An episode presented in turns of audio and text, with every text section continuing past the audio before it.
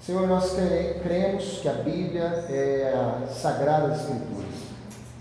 Nós cremos 100% nisso. Aí está a fonte da nossa fé. Aí está o nosso alimento, que é a Bíblia, que é a revelação da palavra que vem através do Espírito. E nesse momento de compartilhar a palavra, Deus, nós pedimos, porque precisamos que o Teu Espírito haja. Senhor, temos tantas promessas na Bíblia e uma das mais maravilhosas delas é que o Teu Espírito viria sobre nós e nos revelaria todas as coisas. Nós acreditamos, Deus, na revelação que vem de Deus, que vem do trono de Deus. Revelação essa que pode libertar, curar, dar sabedoria aos simples, renovar as forças, renovar a fé. Amém. Nós acreditamos, Deus, que a tua voz é poderosa, como voz de muitas águas. Nós acreditamos que a tua voz despedaça o cedro do Líbano. Nós acreditamos que a tua voz é como um martelo que esmiuça a penha. Nós acreditamos, Deus, que nenhum coração pode resistir o toque do Espírito de Deus. E, portanto, a começar de mim, Pai, toque em nossos corações. Para que haja, Deus, alegria em cada um de nós ao receber a revelação do Senhor. Para que possamos sair daqui, Deus, convictos da nossa fé e cheios do Teu Espírito. Senhor, enche este lugar, enche este lugar com a Tua palavra que seja real, notório, palpável a tua voz neste lugar. É o que nós pedimos, é o que nós clamamos como igreja em nome de Jesus. Amém. Amém, Amém meus irmãos? Nós estamos estudando a grande comissão. É, a grande comissão ela fala daquilo que Deus projeta para nós enquanto igreja, enquanto indivíduo, né? Que é fala da nossa fala da obra de Cristo, fala da nossa salvação e fala do nosso compromisso em falar desta salvação. Cada um de nós aqui tem e poderia contar um pouquinho da sua história depois que começou a andar com Jesus. E é óbvio que a gente anda com Jesus porque a nossa vida tem sido abençoada. Traduzindo, a nossa vida é melhor com Jesus que sem Ele. Cada um de nós aqui, se eu fosse perguntar como é que está a sua vida aí depois que você conheceu Jesus, melhorou ou piorou? O fato de você ter conhecido a Bíblia, de você estar na igreja, de você se relacionar com os irmãos, de você buscar a Deus, isso é melhor ou é pior para você? Possivelmente todos vão dizer que é melhor. Tá, e se é melhor, temos que contar isso para as pessoas, temos que falar isso para as pessoas, temos que dar esse testemunho para aqueles que não receberam ainda o mesmo privilégio que nós. Então, se fosse para resumir o que Cristo quer de nós, é isso. Ele quer que nós continuemos contando as boas novas. Porque quando Cristo veio ao mundo, foi isso que ele fez. Ele andou por três anos e meio contando das coisas do céu. Ele tinha vindo do céu, sabia que para, para lá voltaria, e ele contou das coisas do céu. Ele falou das coisas celestiais. Além de contar e falar, ele trouxe também demonstração de poder, através de milagres, através de curas, através de sinais, palavras de revelação, palavras de conhecimento. Então Cristo fez isso em três anos e meio. Ele caminhou na sua vida cotidiana, falando das coisas do céu. Então esse é o nosso desafio, é caminhar na nossa vida cotidiana, porém falando das coisas do céu. Lembrando aquele texto que Cristo fala, que melhor coisa é dar do que receber. Então é interessante porque quando nós falamos das coisas do céu, quando nós compartilhamos das coisas do céu, você já deve ter tido essa experiência também, a gente se alegra mais do que a pessoa que está recebendo. Então isso nos retroalimenta, isso nos faz manter ativo, é como, para ilustrar, é como uma, uma planta. Pensa numa planta, um, um pé de limão. Se você deixa aquele pé de limão ali, sem a devida poda, ele chega um momento que ele croa, ele, ele não vai frutificar como ele poderia frutificar. A nossa poda é essa, é quando nós começamos a compartilhar as coisas de Deus, porque Ele vai nos renovando. A gente se alegra em ver as pessoas serem abençoadas, o nosso coração se renova, a nossa fé se renova em ver as pessoas sendo renovadas por Deus. Então, é, falar do Evangelho, andar pela nossa vida, contando para as pessoas sobre as coisas do céu que Deus tem realizado em nós, é renovo. É uma das estratégias para você se manter e para eu me manter sempre conectados com Deus. Então, não há como viver um cristianismo aonde esse cristianismo se resume a mim mesmo. Onde está muito legal aqui, foi bom demais conhecer Jesus, bacana pra caramba. Como é bom poder orar, ler a Bíblia, ter revelação, mas acabou aqui. Não é assim. A tendência de quem toma esse caminho é ir se esfriando, tornar o pé de limão ali, que as folhas vão encroando, que, os, que, que, que as flores vão caindo, não frutifica. Quanto mais no, a, a, a, no reino de Deus as coisas são invertidas. E com relação ao dar, ao contrário do mundo, que muitas vezes quando eu dou alguma coisa eu perco, no reino de Deus não. Quanto mais eu dou, mais eu tenho. Então, se eu dou falando das coisas que eu tenho vivido com Deus, dando esse testemunho, na verdade isso faz com que eu tenha mais da presença de Deus e não menos. Então a grande comissão, irmãos, ela é uma benção. A gente, Cristo nos ter dado esse privilégio de falar do que a gente está vivendo. A gente não tem que inventar nada, que forçar nada, que fazer pirotecnia nenhuma. Não precisamos fazer cara nenhuma de religioso, não precisamos viver uma capa, uma casca de religião. O que a gente precisa é viver comprometidos com contar o que Deus tem feito na nossa vida. Esta é a grande comissão. E dentro desse tema, a gente já vem falando é, dos quatro evangelhos e hoje vamos falar um pouquinho da perspectiva da grande comissão no livro de Atos. Então, nós já falamos de Mateus, Marcos, Lucas, João e hoje é a quinta ministração sobre a grande comissão, e o livro de Atos é inclusive por alguns teólogos chamado, chamado de quinto evangelho, porque muitas das verdades ditas nos evangelhos são relembradas no livro de Atos, e muitas dessas verdades são praticadas no livro de Atos, e muitas dessas verdades são demonstradas no livro de Atos coisas que Cristo ensinou lá nos evangelhos vão ser aplicadas aqui no livro de Atos. E em Atos capítulo 1,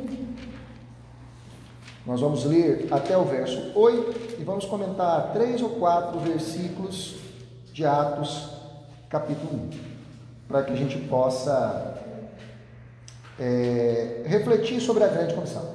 Quem encontrar, por favor, pode ler Atos capítulo 1, do verso 1 até o verso 8.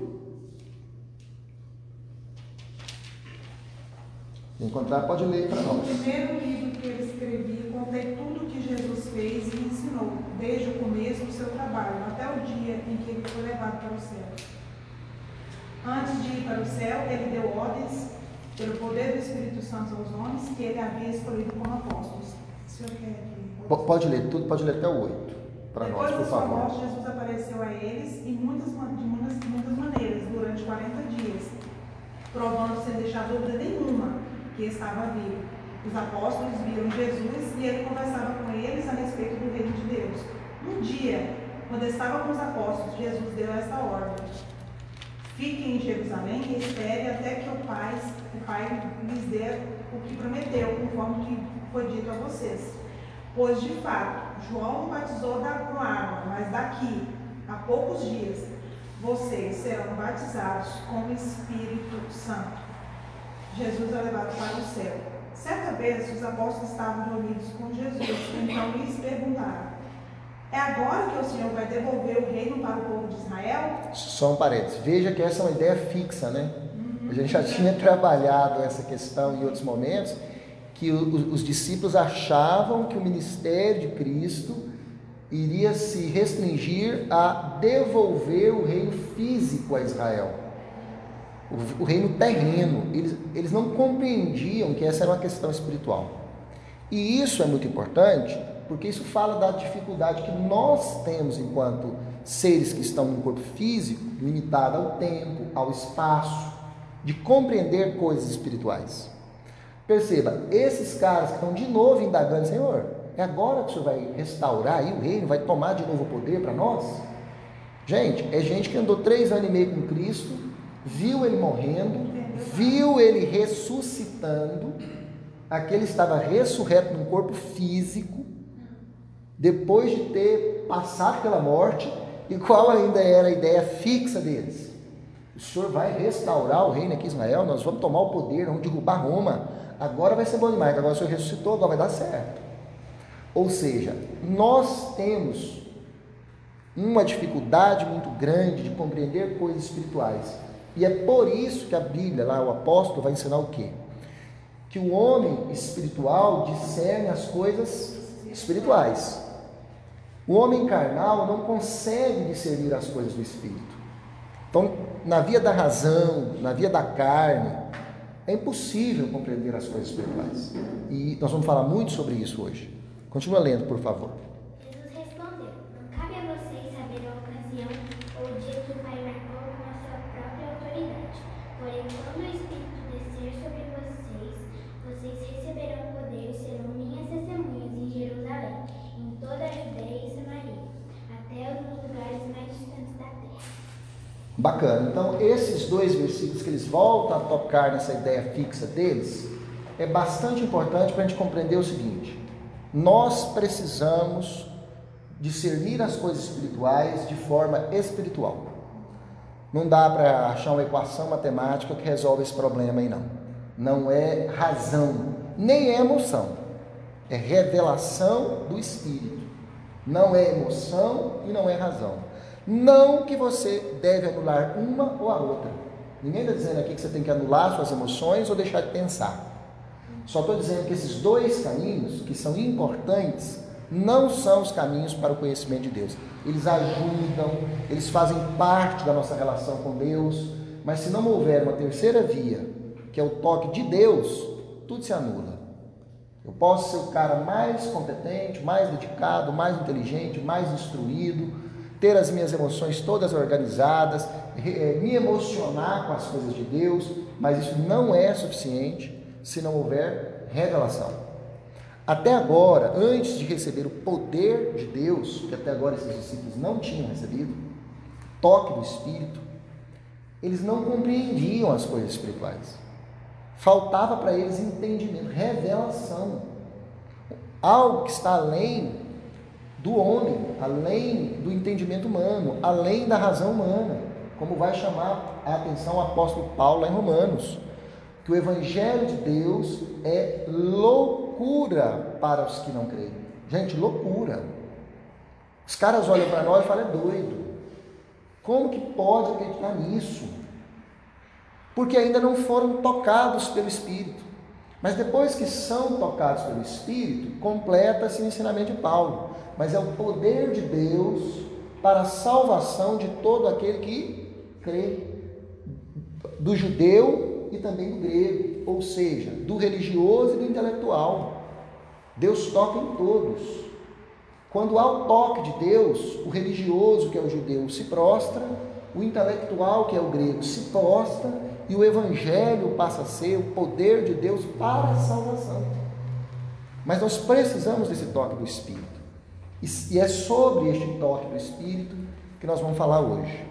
Porque até agora, nesses dois versículos que lemos aí, sem o toque do Espírito, três anos e meio andando com Cristo, vendo a morte, vendo a ressurreição, tendo experiências sobrenaturais o tempo inteiro, não ainda tinha no coração revelação da vontade do Pai. E o que, que eu acho interessante demais? Que o Espírito vai ser derramado sobre esse grupo de irmãos, aqui no capítulo 1 e 2, e logo em seguida, esses homens já se tornam gigantes espirituais, creem nas, nas coisas de Deus, passam a ter revelação das coisas de Deus. Isso nos mostra o quê? Que nós, igreja, precisamos desse toque do Espírito. E aí nós vamos conversar um pouco sobre isso. Certo. Sim. Eu acho interessante que a resposta que Jesus dá Quando os discípulos perguntam para ele, né? É agora que vai acontecer? Lembra muito a resposta que ele dá para Pedro. Exatamente. O que te importa? É. Que Por que, que você está preocupado com isso? O que basta para vocês é que vocês vão ficar aqui em Jerusalém até que do alto vocês sejam revestidos de poder. Exatamente. Não importa o reino e não. Vocês estão preocupados com a coisa errada. Estão gastando energia mental com coisa errada. Às vezes, dou um exemplo prático para ilustrar isso que a Elisa está falando. Às vezes eu recebo alunos que ele vem falar para mim, professor, mas ao invés de ter oito aulas de matemática, podia ter seis. Aí ele começa a querer organizar o horário da escola. Eu falo, meu filho, vamos gastar energia com o que você pode, que é estudando. Deixa que organizar o horário da escola, os coordenadores organizam. É mais ou menos o que estava acontecendo aqui. Os discípulos estavam querendo definir, organizar, determinar o que tinha que acontecer. E Cristo fala para eles: ô, baixa a bola, deixa que essa parte eu faço. A de vocês é ficar aqui em Jerusalém e serem revestidos de poder. Bom, mas aí, do verso 1 ao verso 8, se a gente for detalhar cada palavra que aparece aí, a gente teria uma aula de teologia extraordinária. E por isso eu não vou detalhar tudo, mas vou colocar algumas questões aqui que eu acho que são maravilhosas e que hoje à noite, hoje à tarde, hoje de manhã, eu passei o dia inteiro estudando hoje a palavra e foi tremendo. Então veja, o verso 2 diz assim: Até o dia em que foi elevado aos céus, depois de ter dado instruções por meio do Espírito Santo aos apóstolos que haviam escolhido. Aqui eu quero destacar duas coisas. Primeiro, a instrução de Jesus não era humana. Não foi uma instrução que ele deu é, da carne. Aqui diz que a instrução foi dada pelo Espírito. É mais ou menos se você tivesse dois, é, duas vasilhas, uma cheia de água e a outra sem água, e você tivesse que pôr um cano para conectar as duas, de maneira que saia água de uma e passe para a outra. O Espírito era a conexão. As verdades, a teologia, os ensinamentos, os mandamentos estavam ocultos em Deus. Cristo ali era a pessoa que falava, que ministrava, que ensinava, mas não era de si mesmo, era através do Espírito. Então aqui a gente já tira algo muito interessante para a nossa prática cristã. Eu, César e você, nós somos apenas aqui como Cristo foi, alguém que fala das coisas de Deus. Quem traduz isso para o espírito do outro, quem revela isso para o espírito do outro, quem grava, grava essa verdade no coração do ouvinte, é o espírito. Cristo não fez nada aqui pela carne, aqui diz claramente, pelo espírito. Ele orientou os discípulos como? Pelo espírito. Ele, Cristo, estava conectado ao Pai, porque Cristo era cheio do Espírito. E nessa conexão ele recebia as verdades, os ensinamentos, as orientações, as direções vindas de Deus. E por isso, quando ele falava, o Espírito levava essa mensagem. É aquele texto de Jesus em João, quando ele diz: Aquele que tem sede, vinde a mim, beba, e do seu interior fluirão rios de águas vivas. Ele tinha bebido da fonte, no Apocalipse diz isso, né? que do trono de Deus sai um rio de águas claras, cristalinas, puras, e ele tinha bebido dessa fonte, isso é simbólico, e dele jorrava esta água. E o convite de Deus para nós é o mesmo. Nós somos apenas as pessoas que deixam jorrar a água de Deus. Nós fazemos as coisas para Deus através do Espírito.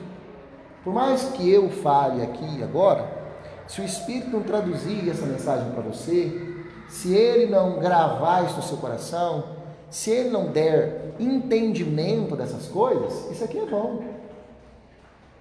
Só há um que transmite a mensagem de Deus, e esse um é o Espírito, é pelo Espírito.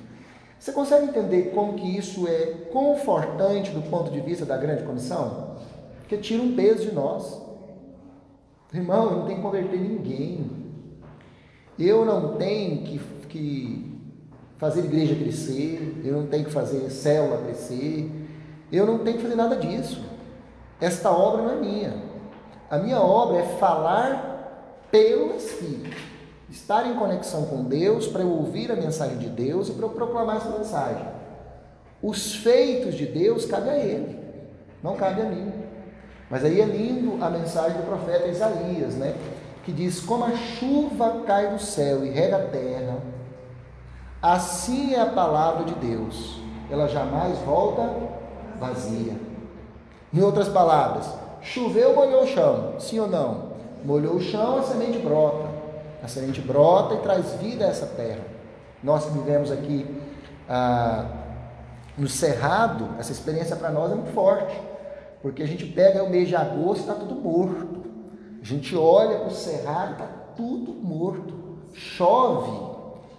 Em pouquíssimo tempo, tudo fica verde, lindo e maravilhoso. O cerrado se renova. Assim, gente, é a mensagem de Deus. Sabe, a mensagem de Deus é assim. Ela vem como chuva. Né? O profeta é, diz que a, a, a, revelação de Deus viria sobre nós como chuva serôdia, chuva temporã, chuva que cai no tempo e fora do tempo, e ela vem, ela cai e ela gera vida. Então, nosso é, compromisso com a grande comissão é este ser canal. Não precisamos carregar peso, não precisamos é, viver com, é, neuróticos com relação ao Evangelho. O, a, a grande comissão é bênção ela faz parte da oportunidade que Deus nos dá de experimentar a ministração de vida àqueles que estão à nossa volta. Então, irmãos, foi pelo Espírito que Cristo ensinou os discípulos, amém? Segunda coisa extraordinária que traz conforto ao meu coração. Primeiro é esse: é que eu não tenho que forçar nada. Eu não, eu não tenho a obrigação de converter ninguém. Eu não tenho nem poder para isso, nem condição de fazer isso. Mas eu tenho condição de me conectar com Deus, falar da minha experiência cristã para os outros, e o Espírito de Deus traduzirá essas verdades ao coração daqueles que eu tiver a oportunidade de falar. Segunda coisa importante é que, se você for ler aí, a Bíblia diz que Cristo ensinou aos apóstolos que ele escolhera. Viu isso aí que legal? Olha como fala aqui. Aos apóstolos que havia escolhido. E aí, não me escolheste vós a mim, mas eu vos escolhi a vós, e vos nomeei para que vades e deis frutos, e o vosso fruto permaneça, a fim de que tudo quanto em meu nome pedires ao Pai, ele vos conceda. Então, essa é uma segunda coisa interessante. Nós fomos escolhidos. Olha que legal, olha o peso que se tira dos nossos ombros. Nós não estamos aqui porque a gente escolheu Jesus. Ninguém está aqui porque você escolheu Jesus. Como se Jesus ficasse ali mendigando, doido, desesperado para você converter. Irmãos, Deus é Deus. Não sei se você se lembra que certa vez Cristo disse ao povo: Olha, se você tiver a fé do tamanho de um grão de mostarda, você vai dizer para esse monte: sai daqui e vai para ali. E o monte vai. Tamanho é o poder de Deus. Um monte, uma palavra de Deus que ele disser: monte, sai daqui e vai para lá. O monte obedece. Então, a nossa relação com Deus é de escolha. Sabe por que, que você e eu convertemos? Porque Deus nos escolheu. Um determinado dia ele olhou para Bia, ele olhou para Edna, para Andréia, para Kelly, para Lara e falou: Vem, tu és meu, eu hoje te gerei. E aí, meu irmão, converteu. Deus nos escolheu. Olha que fantástico isso, você saber que você é escolhido. Essa mensagem está na Bíblia inteira. Por exemplo, quando Deus fala desta mensagem da escolha para Abraão, ele fala isso claramente. Sai da tua terra, da tua parentela, vai para uma terra que eu te mostrarei. E ele começa a dizer para Abraão: Você é escolhido. Em toda a relação de Abraão com Deus, Abraão era o escolhido. Quando Abraão vai para o Egito e chega ali e tem certos problemas no Egito, passa por lutas no Egito, eu certa vez, quando leio esse texto, acho ao meu olhar, que Faraó foi até injustiçado, porque a, a, a Faraó toma Sara, mulher de Abraão, para si, porque Abraão tinha dito que ela era irmã dele. E Deus vem e julga Faraó. Quando eu leio de primeiro, eu parti de julgar Abraão. Porque foi ele que enganou Faraó. Esse coitado desse Faraó não tem culpa, era inocente. Mas quem Deus julga? Faraó. Por quê? Por... E isso nem briga. Por quê? Porque Abraão era um escolhido. E foi só Abraão o escolhido? Aqui está dizendo que os apóstolos também, escolhidos por Deus. E este versículo que eu acabei de citar de João diz: Não fostes vós que me escolhestes, mas eu escolhi a vós. Irmãos, esse negócio de escolha é muito bacana. Todo mundo aqui já comprou roupa. Você chega lá com um milhão de roupas, você escolhe o que você quer. Deus nos escolheu, Ele nos queria e nos quer com Ele. Entende? É fantástico. Agora, que Deus é esse? É o Deus Criador dos céus e da terra. É o Deus que diz: monte, passa daqui para lá, e o monte passa. Então, esse é o Deus que nos escolheu. Então, a segunda coisa fantástica que eu vejo aqui nesse verso 2 é que nós fomos escolhidos. A primeira, irmãos, é que a obra de Deus é feita pelo Espírito. A segunda é que nós fomos escolhidos para esta obra. E aí, irmãos, um texto que eu gosto demais, que é Deuteronômio 9, que fala do povo escolhido. O povo escolhido ia entrar na terra de Canaã, e eles estavam com medo. Pense isso, eles eram uma nação que estava 40 anos ali no deserto e não eram guerreiros, e não estavam acostumados com batalhas, e eles iam entrar num, em Canaã, que era uma terra dominada por grandes exércitos, exércitos organizados. E Deus fala para eles: Eis que eu vou adiante de vós com fogo consumidor, e eu mesmo esmagarei os vossos inimigos debaixo das plantas dos vossos pés. E explica para eles: quando isso acontecer, não acha que vocês são os bons, os bons, que vocês são os caras, que vocês são demais, que não é vocês, sou eu. Irmãos, quem comprou a briga de Israel, quando Israel entra na terra de Canaã, foi Deus. Ele foi adiante como fogo consumidor. E por quê? Porque aquela era uma nação escolhida. Lembra lá de 1 Pedro? Vós sois nação santa, geração eleita, povo de propriedade exclusiva de Deus. Irmão, é fantástico, irmãos e irmãs, a conexão com essa coisa de sermos escolhidos. Escolhidos porque Deus é amor. Bom, e aí tem uma terceira coisa que me chama a atenção nesses oito versos que nós lemos.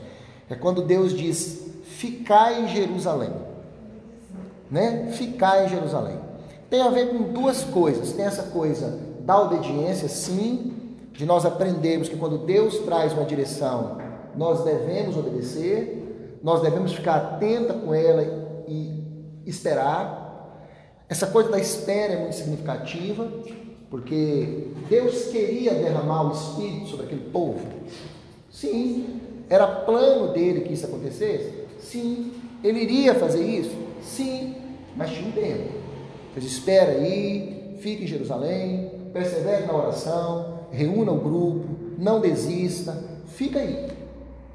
Então, essa coisa, amados, de que às vezes é preciso esperar o que Deus nos prometeu. A promessa já tinha sido feita em João capítulo 14. Deus já tinha falado. Eis que eu, é, é, eis que, que eu enviarei um outro consolador, o Espírito da verdade que vos revelará toda a verdade a, a profecia já tinha feito, sido feita por Joel, por Ezequiel. A profecia do derramar do Espírito era vontade de Deus, era promessa dele, mas teve que parar ali e perseverar, principalmente em obediência. Mas uma outra coisa que eu acho extraordinária é que Jerusalém, aliás, os judeus tinham muitas cidades, eles não tinham só Jerusalém. Você tinha um monte de outras cidades. E Deus manda eles ficarem em Jerusalém. E Jerusalém, ela é simbólica. Se você for é, estudar a Bíblia, você verá que em toda a Bíblia aparecem duas cidades se contrapondo: Jerusalém e Babilônia. E se a gente for é, observar o princípio da primeira menção, que é um princípio que o Onésimo tem falado muito conosco aqui, nós vamos encontrar a primeira menção sobre Jerusalém lá em Gênesis capítulo 14. Lá é chamada de Salém, quando fala de Melquisedeque, que é o rei da paz, que é o príncipe da paz, que é um tipo de Cristo. Então, do ponto de vista simbólico, ficar em Jerusalém, Cristo manda ficar em Jerusalém porque tem uma simbologia. As coisas espirituais, irmãos, têm muita simbologia, tem muito significado. Jesus poderia ter mandado eles ficarem esperando em outra cidade, mas mandou em Jerusalém porque tem um significado. Estar em Jerusalém significa estar conectado com a cidade, que é governada por Melquisedeque, por é, estar na cidade de Salém, na cidade da paz, estar em conexão com o reino. Isso mostra que não é possível ser revestido do poder se nós não estivermos em Jerusalém. Porque o, contraponto de Jerusalém é Babilônia, que é a primeira menção no capítulo 11 de Gênesis, que é Babel. Logo após o dilúvio, Deus promete que jamais é, destruiria novamente a terra pelo dilúvio. E qual era o propósito de Deus? Que as pessoas se esparramassem pela terra, multiplicassem e povoassem a terra. Qual é a decisão do povo lá em Babel? Ao invés de cumprir a vontade de Deus, que era esparramar sobre a terra, eles se aglomeraram, se juntaram num lugar só e decidiram ir ao céu por conta própria. Não, não vamos construir aqui uma torre que vai chegar no céu. É o esforço humano é um símbolo da religiosidade ausente de Deus. Então, quando Jesus diz para esses discípulos, ficai em Jerusalém, ele está nos ensinando algo. Se eu estiver na cidade da paz, na cidade que é governada por Deus, na cidade onde fluem os ensinamentos de Deus, eu tenho condição de ser cheio do Espírito, de receber poder. Se eu estiver conectado com esse modelo rebelde e confuso, que é o modelo babilônico, que é o sistema mundo, baseado na rebeldia e na confusão, eu não tenho como ser revestido de poder. Então, além dessa questão da obediência, do saber esperar, do obedecer a Deus, do crer na palavra de Deus, tem também um símbolo que é para eu ser cheio do Espírito, eu preciso estar em Jerusalém e não em Babilônia. Eu preciso estar conectado com as coisas que são do alto e não com as coisas que são da terra. É, Romanos, capítulo 8, 8, verso 4 a seguir, vai dizer isso. Fala: o inclinar para a carne é morte. Viver em Babilônia, conectado com os valores de Babilônia, é morte. O inclinar-se para o espírito é vida e paz. Viver conectado com Jerusalém é vida e paz. Irmãos, entenda bem, quando a gente fala de Babilônia, não é aquela visão antiga e arcaica. Vou te contar uma experiência que eu vivi uma certa vez. Nós tínhamos convertidos, eu e mais quatro, três pessoas na escola, e nós estávamos muito empolgados com o Evangelho. E nós éramos todos heavy metal. Nós usávamos camisetas do Black Sabbath, CDC, Iron aquelas coisas todas. E como a gente era adolescente, gostava muito de camiseta, nós pensamos, vamos comprar umas camisetas novas, agora que fala de Jesus. Umas que tenha Jesus. Vamos jogar essas fora do Black Sabbath e vamos usar as de Jesus. Fomos comprar essas camisetas. E junto conosco foi a Elisângela, que hoje é minha cunhada. E ela estava de batom. E nós chegamos na banca da pessoa que vendia as camisetas, perguntamos o preço das camisetas, ele falou, e já foi partindo para cima dela. É absurdo. Você está achando que você é crente? Esse batom vermelho na boca, isso é coisa de Jezabel, isso é da Babilônia. E foi arrebentando a menina, sem saber de nada que estava rolando ali. Então não é disso que nós estamos falando. De religiosidade, de pode isso, não pode aquilo. Babilônia aponta para o sistema mundo. E a pior coisa do sistema mundo é a compreensão de que pessoa, gente, ser humano é objeto. A objetificação do ser humano é a grande desgraça do sistema mundo. Se nós conseguirmos romper essa barreira, aonde gente é coisa, nós somos cristãos de fato de verdade. Não é o batom que eu uso, a música que eu ouço, a bebida que eu tomo, mas é como que eu olho para a gente. Quem é? Que, que, o que, que significa o ser humano para mim? Um pedaço de carne que eu uso, que eu usufruo, que eu exploro, que eu descarto. Quem é para mim o outro? Porque o mandamento é claro: amarás o Senhor seu Deus sobre todas as coisas, e o próximo como eu vos amei. Então, o meu olhar para o próximo, como sendo um humano, que precisa do amor de Deus, que eu preciso me relacionar como um ser humano e não como uma coisa, isso me faz fugir do sistema mundo.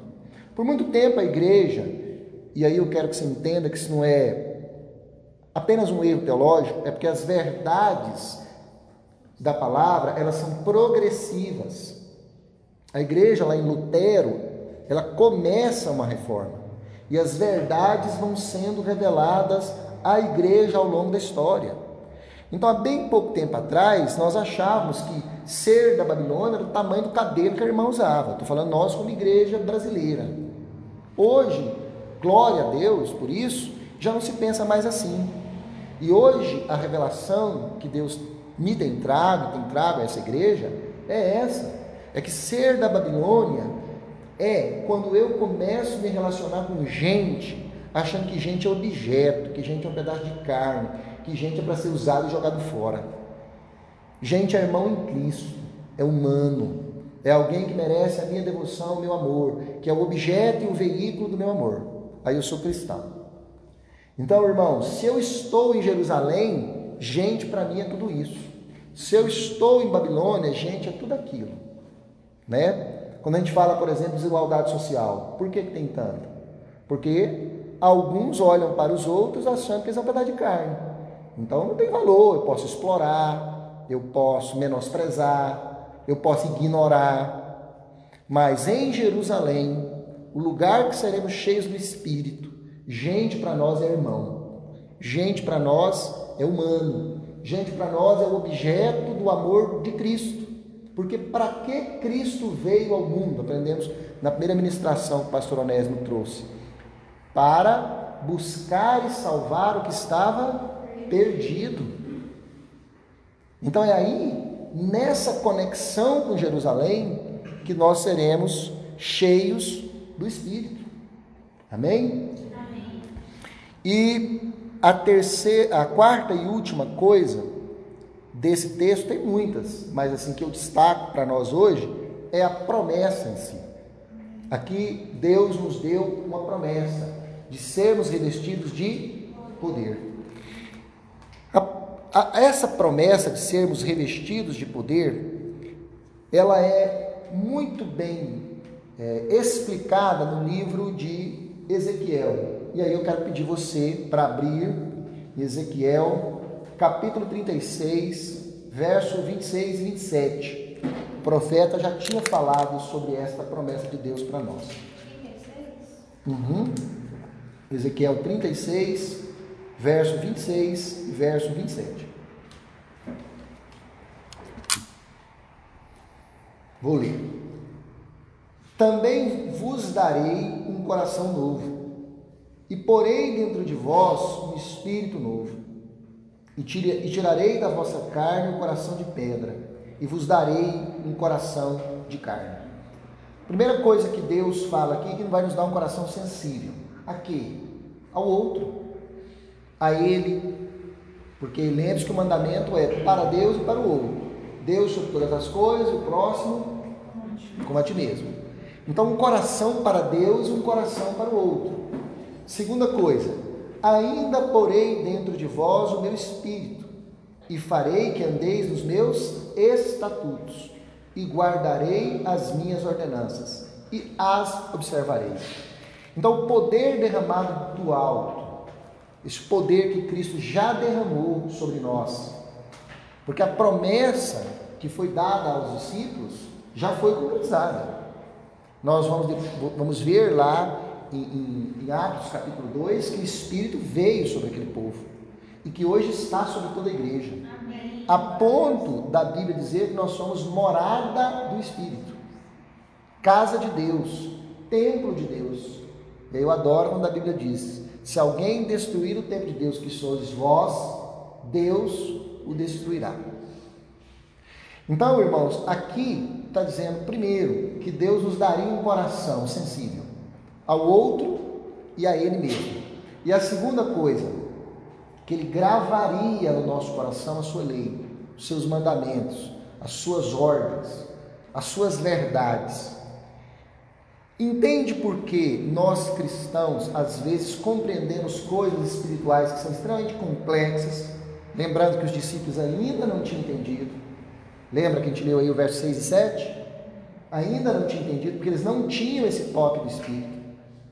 Mas a partir do momento que eles receberam o Espírito, eles receberam um coração também pronto para receber as leis, os mandamentos, o conhecimento, a direção, um coração para crer. Então, esse poder que vem do alto, ele fala do derramar do Espírito, porque Cristo foi para o céu e enviou o Consolador, mas ele enviou esse, esse Consolador para revelar ao nosso coração toda a verdade. Paulo vai dizer, porque, uh, porque ninguém, aliás, Paulo não, eu escrevi aqui, porque ninguém pode crer se não for por uma ação do Espírito. Nenhum de nós que estamos aqui cremos por conta própria. E Paulo irá dizer, portanto, vos quero fazer compreender que ninguém que fala pelo Espírito de Deus diz: Jesus é anátema. E ninguém pode dizer Jesus é o Senhor, senão pelo Espírito. Então, o poder de Deus vem sobre nós para que nós possamos crer em Deus. Segundo, o poder de Deus vem sobre nós para que nós possamos manifestar Deus aos outros. E quando eu falo de manifestar Deus aos outros, tem vários caminhos. Manifestar no sentido de nós ministrarmos e as pessoas serem tocadas pelo Evangelho. Manifestar através do poder de Deus para curar. Manifestar através do poder de Deus para fazer prodígios, maravilhas e sinais. A fé cristã crê em milagre. O cristianismo, uma das bases do cristianismo é o milagre.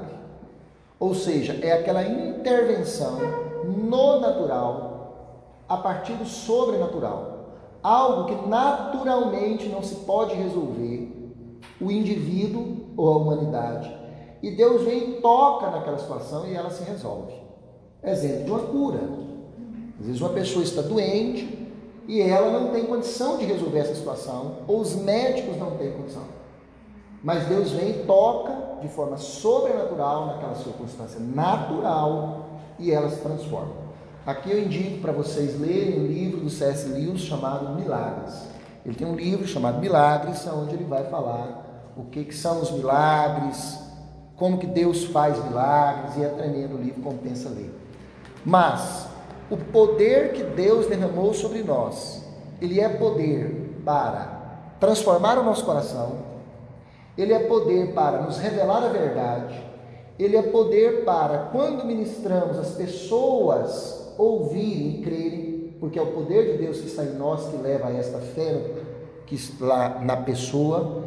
E o poder de Deus também é o poder para ministrarmos coisas sobrenaturais. Uma cura, uma expulsão de um demônio quando necessário for, e tantas outras coisas que a fé cristã atesta mostra, e a experiência de nós cristãos também mostra que é um fato, que é uma realidade na nossa experiência cristã. Sem este poder não se pode fazer a obra. E é por isso que Cristo falou o quê? Ficai em Jerusalém até que do alto sejais revestidos de poder. Para nós, irmãos, e principalmente para nós que somos pentecostais, que acreditamos no batismo do Espírito Santo, que é uma experiência individual, que não tem regra, que não tem formato, mas que tem uma marca na vida de quem recebe. Nós acreditamos no batismo com o Espírito Santo, acreditamos que o batismo com o Espírito Santo se manifesta através da administração de dons, em alguns casos do falar em línguas, em línguas estranhas. Isso faz parte da fé cristã, da fé que nós chamamos de pentecostal. Crer nas manifestações dos dons. Dos nove dons do Espírito que estão ali em 1 Coríntios 12, que eu aconselho você a ler, em outros tantos que fala na Bíblia, sendo que o maior deles está em Coríntios 13, que é o amor. Agora vos faço mostrar um caminho sobre modo excelente. É a última frase do capítulo 12 de 1 Coríntios. E ele continua falando do amor, né? Que o amor é esse dom máximo, é esse dom supremo, é esse dom maior e é esse dom que nós tanto carecemos dele e que o mundo tanto precisa, né? Que é cantado nas músicas, que é clamado, né, pelas pessoas, que é desejado, mas que está em Deus, porque é um dom. Não é? Um dom e que vem nesse pacote do derramar do espírito.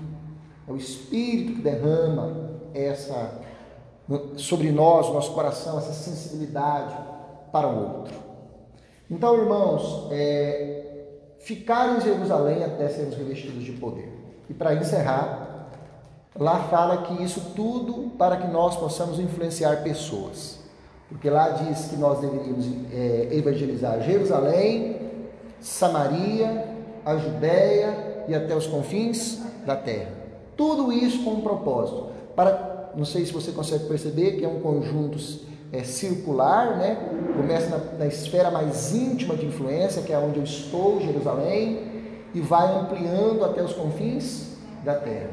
Então, nós individualmente, crentes no Evangelho de nosso Jesus Cristo, nós somos chamados para esta grande comissão. Para, através desse poder que nós recebemos, influenciar pessoas em todas as esferas, desde a nossa esfera mais íntima, nossa família, nosso trabalho, até os confins da terra. E detalhe, essa evolução do modo mais íntimo até os confins da terra, para nós cristãos não é opcional, é, é, é obrigação, é mandamento. E aí volta em toda a explicação que nós já ouvimos sobre missões, por exemplo. Que eu chego ao confins da terra quando eu me envolvo com missões. Quando eu me envolvo com missionário, de alguma maneira, eu me, quando eu vou, mas tudo isso que nós falamos que Deus faz tem um propósito. Do, do meu momento mais íntimo, do meu círculo mais íntimo, até o círculo máximo, que é os confins da terra. Nós devemos ser usados em todas essas esferas por Deus. E isso acontece quando eu me comprometo com, com esse Evangelho. Amém? Então vamos fechar os nossos olhos e vamos orar, pedindo que tudo isso que nós falamos hoje seja manifesto na nossa vida. Deus, nós queremos orar acerca dessa palavra. Queremos orar, Deus, sabendo que toda a revelação que Jesus traz vem de Deus, que essa revelação ela é para nós que fomos escolhidos pelo Pai, que estamos em Jerusalém, insistindo na fé cristã, não queremos andar no modelo de Babilônia, pelo contrário, queremos receber a promessa descrita em Ezequiel, queremos ter um coração novo, um espírito novo e queremos viver em novidade do espírito, amando, recebendo os dons do espírito, sendo o principal deles o amor, para que possamos ser veículo de Deus para a salvação de todo aquele que crê. Pai, em nome de Jesus, te agradecemos porque já recebemos a promessa do Espírito. Te agradecemos porque o derramar do Espírito Santo não é mais uma promessa, mas é uma realidade. Porém, Deus, individualmente, cremos que ainda podemos receber muito mais do Senhor que podemos ter uma experiência mais significativa com o Teu Espírito, mais íntima e mais profunda. Por isso dizemos nessa noite que não estamos satisfeitos com o que temos. Sabemos que o Senhor já derramou sobre nós porção do Teu Espírito, mas cremos que o Senhor tem mais para nós. Cremos que o Senhor tem mais para nós como igreja, cremos que o Senhor tem mais para nós como indivíduos. Acreditamos que o Senhor nos tem levantado como igreja local com um ministério específico, para alcançar vidas específicas, para tocar em pessoas que precisam da tua salvação. Que isso esteja no nosso DNA, que nós possamos ser um povo comprometido em falar da verdade, em falar das coisas que temos vivido, das experiências que temos tido com o Evangelho. Que sejamos uma igreja, Deus, abrasada, com um coração aquecido, que demonstra na sua prática e na sua vivência diária que amamos Jesus, que amamos pessoas, que queremos abraçar pessoas e abençoar pessoas. Senhor, derrama sobre nós o poder do Espírito todos os dias, que sejamos cheios do Espírito a ponto de derramar e de influenciar pessoas. Clamamos pelo Senhor em nome de Jesus. Clamamos também, Pai, pelo Onésimo e o Mateus, que eles sejam abençoados ali onde eles estão e que o Senhor os guarde neste caminho de volta, em nome de Jesus.